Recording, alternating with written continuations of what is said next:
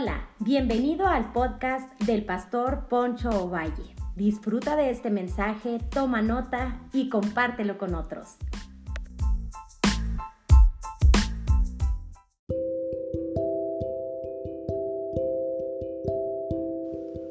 Hola, bienvenidos una vez más a una reflexión de la palabra del Señor. Quisiera hablar sobre ahora sobre el comportamiento que seamos como niños niños en Cristo, pero no en la, como lo dice Pablo a los Corintios, sino como Jesús, el ejemplo que usa en Mateo capítulo 18, versículo 2 y 4. Dice la escritura así, llamando Jesús a un niño, lo puso en medio de ellos y dijo, de cierto os digo, que si no os, os volvéis y os hacéis como un niño, no entraréis en el reino de los cielos. Así que cualquiera que se humille como este niño será el mayor entre el reino de los cielos. En el reino de los cielos. Esta es la respuesta a los discípulos porque le preguntaron, ¿quién va a ser el más grande en el reino de los cielos? O sea, ¿quién va a ser el más grande eh, de nosotros, entre nosotros? Jesús estaba prediciendo su muerte y ellos pensando quién iba a ser el más grande. No se imaginaban la, la obra que Jesús estaba a punto de, de culminar en la cruz y ellos peleándose. ¿Quién es el más grande? Así hay personas que en lugar de estar aportando algo bueno y positivo, quieren enseñorearse de los demás.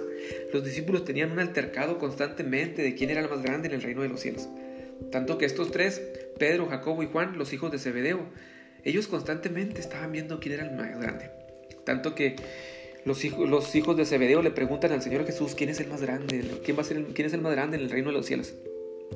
Ellos peleaban constantemente por esto porque ellos venían de una familia prominente de una compañía pesquera. Ellos estaban acostumbrados a ser los primeros y a mandar. Entonces querían una posición de renombre. Qué interesante es darte cuenta que cuando llegas al reino de los cielos no es como tú piensas, sino como Dios quiere que sea y como Él piensa y como Él ha determinado a través de las escrituras.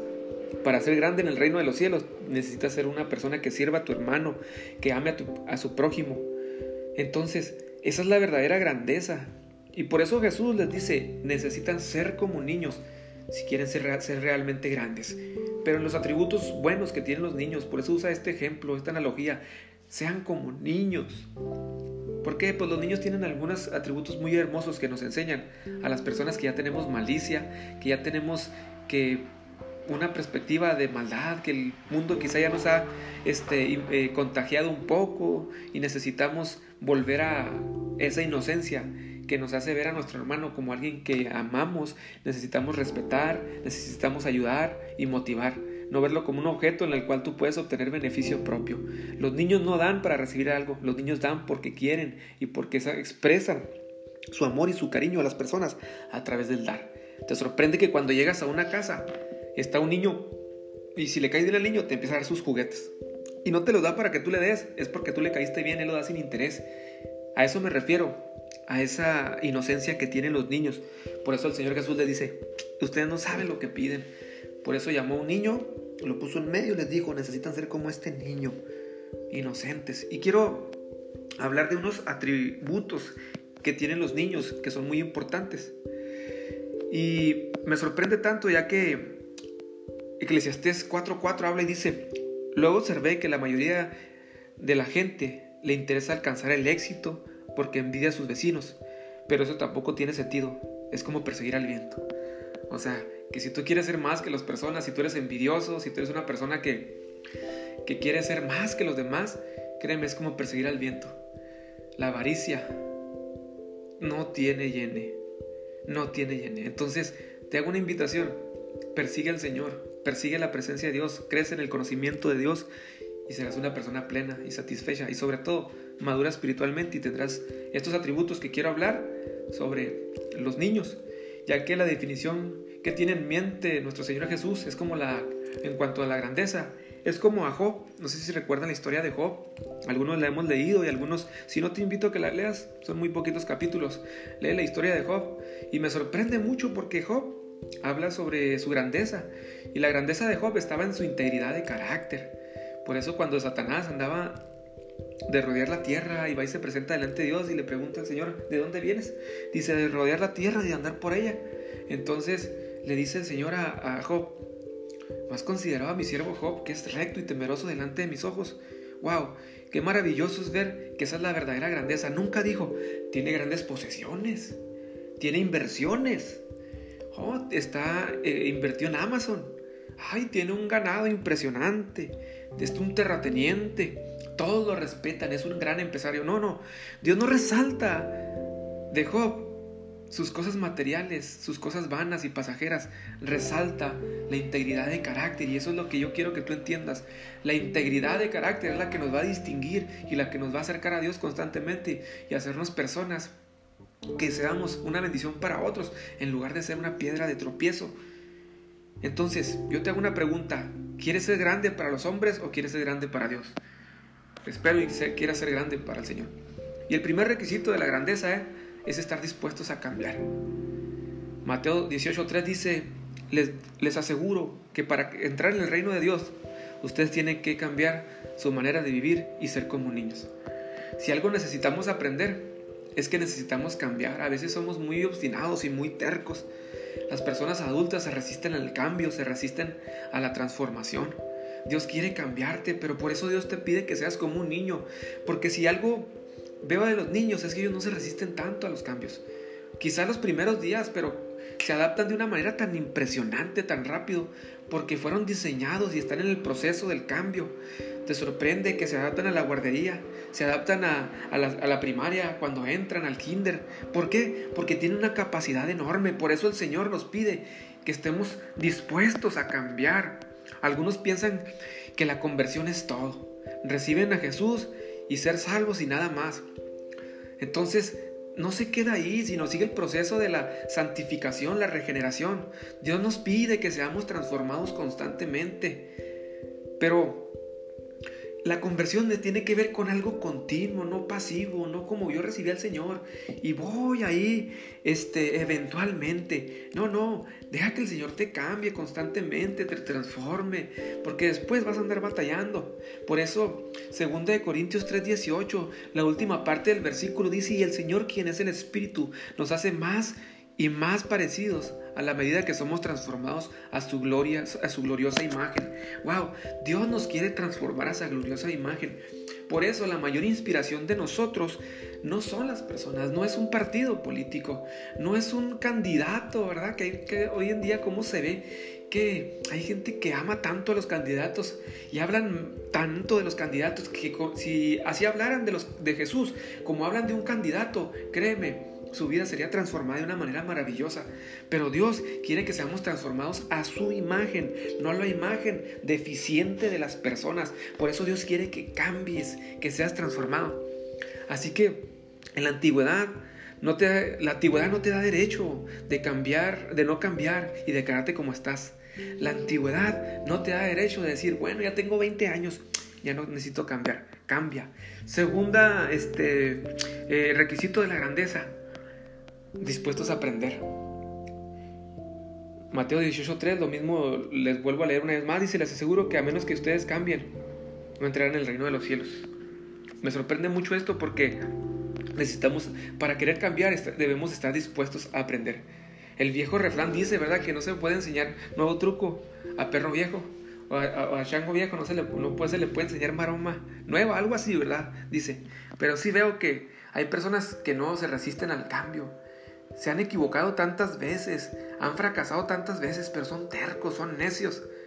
Lo saben todo, lo han leído todo y dicen, no, no he cambiado en 30 años. Gracias a Dios. Imagínate nomás. Entonces necesitamos estar dispuestos al cambio, que Dios nos cambie y nos transforme a su imagen.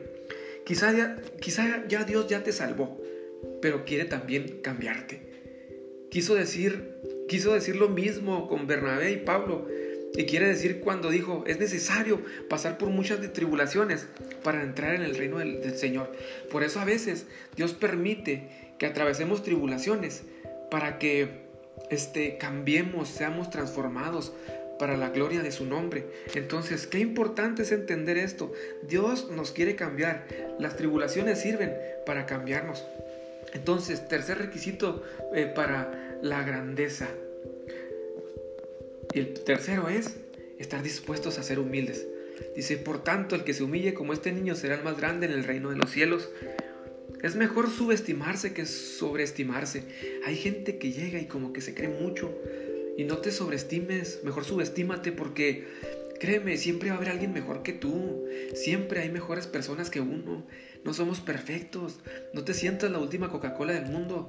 Un día un muchacho que sabía cantar poquito llegó y puso de presumido delante de unos muchachos que yo, y, yo lo estaba escuchando a lo lejos, ¿verdad? porque era de, de, un grupo de jóvenes que yo pastoreaba. Y yo decía, válgame, este, les decía que era gran cantante, que hizo coros con Jesús Adrián Romero, que Marcos Will le estaba invitando a ser corista. Y yo sabía que no era cierto, o sea, ¿por qué está diciendo eso? ¿Por qué quiere impresionar? ¿Por qué se sobreestima? Lo van a humillar. Porque, y entonces, cuando yo sabía que las personas que él les estaba platicando eran personas egresadas del conservatorio, eran grandes músicos, y lo pusieron a cantar. ¿A que no saben qué? Lo humillaron. Pero él solo preparó el camino para ser humillado. ¿Por qué? Porque se dieron cuenta que no era lo que él decía. Y decía, no hombre, pues si no sabes hacer segunda, no sabes hacer una octava y cosas de esas.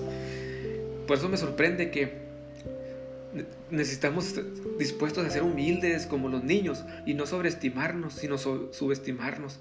¿Por qué?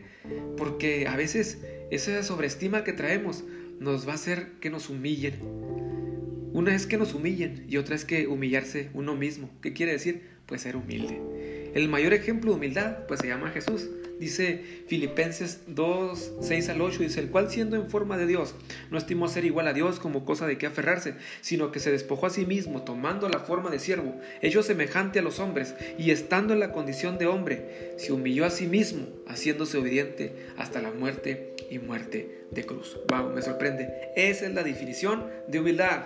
Jesús era Dios, Jesús lo tenía todo, pero no escatimó a ser hijo de Dios, sino que se hizo semejante a nosotros, vivió como nosotros y no vivió como rico, y no vivió como un rockstar, y no vivió como una persona que iba para, estaba por encima de los demás. Y él mismo dice, el Hijo del Hombre no vino para ser servido, sino para, dar, para servir a los demás y dar su vida en rescate por muchos. Esa es la definición de grandeza. Seamos como niños. ¿Cómo saber quién es realmente grande? Pues cómo, no es presumido. Con esas personas que son muy presumidas. No ser pretencioso es una cualidad extremadamente rara en la, raza humana, pero los niños la tienen por naturaleza. Jesús nunca trató de impresionar a nadie, ya que era Dios. Él podía hacer milagros impresionantes y miren y esto y lo otro, pero Jesús nunca, nunca trató de impresionar a nadie. No era presumido. Filipenses 2.3 dice, no hagáis, por, no, hagáis por contienda o por vanagloria, antes bien con humildad, estimando cada uno a los demás como superiores a él mismo. Nada hagáis por contienda. Me sorprende porque cuando a veces nosotros hacemos cosas por presumidos, lo estamos haciendo para contienda y para hacer sentir mal a los demás. Jesús se acercaba a los pecadores sin verlos con presunción y decir, yo me soy más que ustedes. La gente automáticamente se apostaba. Entonces, imagínense, llegó con esa mujer. en aquel pozo, a la mujer samaritana le dice, mujer samaritana, ¿verdad? Pues le pide agua de beber. ¿Y quién era aquella mujer? Era una mujer pecadora, pero Jesús no tenía, no era la persona presumida. Y, oh, yo soy el Hijo de Dios, ¿cómo? Voy a juntarme con esta mujer pecadora.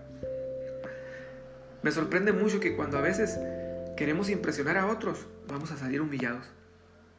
Los niños en Cristo, en sus buenos atributos, no son complicados. No batallan para ponerse de acuerdo, porque a veces me ha tocado, ¿verdad? En los ministerios, hasta ponerse de acuerdo, que vamos a comprar hamburguesas o hot dog y traen un peleadero. Válgame el Señor. Pero bueno, en los convivios y se andan peleando y manifiestan, pero la naturaleza carnal que hay son muy complicados. Los niños todavía no han aprendido a pensar por los otros. Las personas mal pensadas son muy complicadas porque hay malicia. Hay que decirle al Señor, Señor, quítame lo complicado, quítame esta manera de pensar predispuesta de que los demás me quieren hacer daño. Los niños no son prejuiciosos, aceptan a todas las personas tal y como son. Me sorprende mucho esto. El niño no se cohíbe. Un niño puede llorar abiertamente en frente de otros. No se preocupa de lo que otros piensan. Por eso es cuando el avivamiento llega y el Espíritu de Dios desciende a la gente. Está consciente solo de Dios y no de, tan, no estar agradando a los demás y tratar de, y no somos complicados.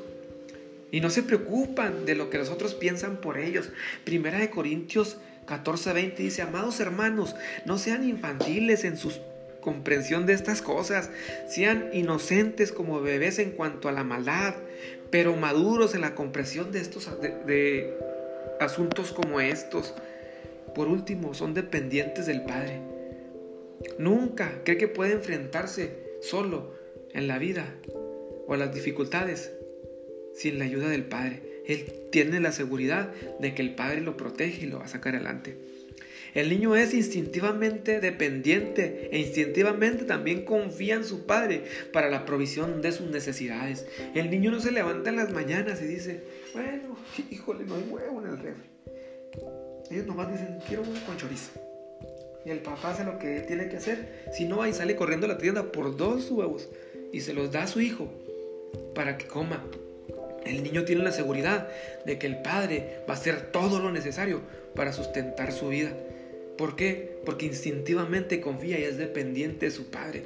Qué bonito vínculo nos enseñan los niños que debemos de tener con Dios, que no importa lo que estemos atravesando, Dios nos va a sacar adelante y nos va a proveer lo necesario.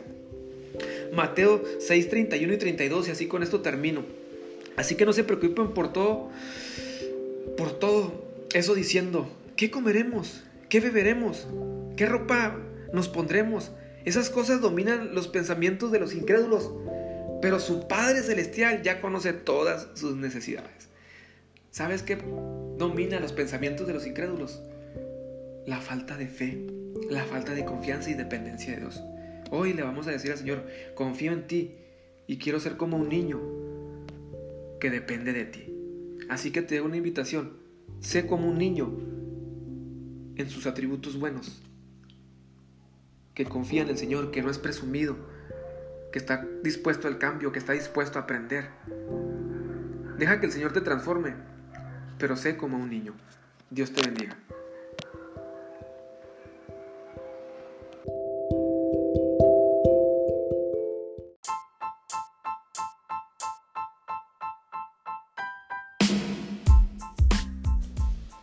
Hola, hola, gracias por habernos escuchado. Yo soy Poncho Valle, pastor de la iglesia Casa de Gracia en Delicia, Chihuahua, México. Recuerda que cada semana estaremos subiendo un podcast que va a ser de bendición para tu vida. Nos puedes seguir como iglesia a través de nuestras redes sociales como Casa de Gracia. Dale me gusta, síguenos para que estés al pendiente de lo que Dios está haciendo. Nos vemos hasta la próxima.